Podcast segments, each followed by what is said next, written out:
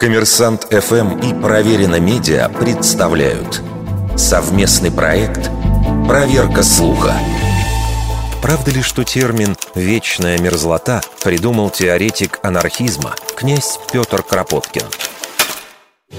В 1874 году Кропоткин, в то время секретарь отдела физической географии Русского географического общества, представил доклад о своей поездке в Швецию и Финляндию. Результатом экспедиции стал труд «Исследование о ледниковом периоде», котором Петр Кропоткин раскритиковал своих предшественников и представил доказательства существования в прошлом ледникового периода. Правда, в печать его работа вышла только два года спустя, поскольку всего через день после доклада Кропоткина арестовали за принадлежность к народническому кружку чайковцев – в 1876 году князь бежал за границу. Оттуда вернулся на родину только в 1917 -м.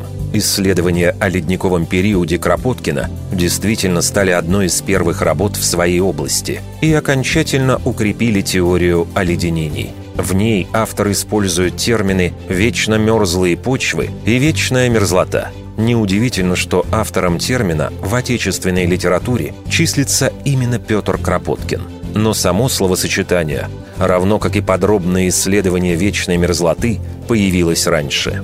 В 40-х годах XIX века российский ученый Александр Миндендорф совершил экспедицию в Сибирь. Результаты поездки нашли отражение в научном труде, где описывается вечно мерзлая сибирская почва. На протяжении всего исследования это словосочетание встречается много раз. Работа Миндендорфа упомянута как важный источник и у Петра Кропоткина. Вердикт.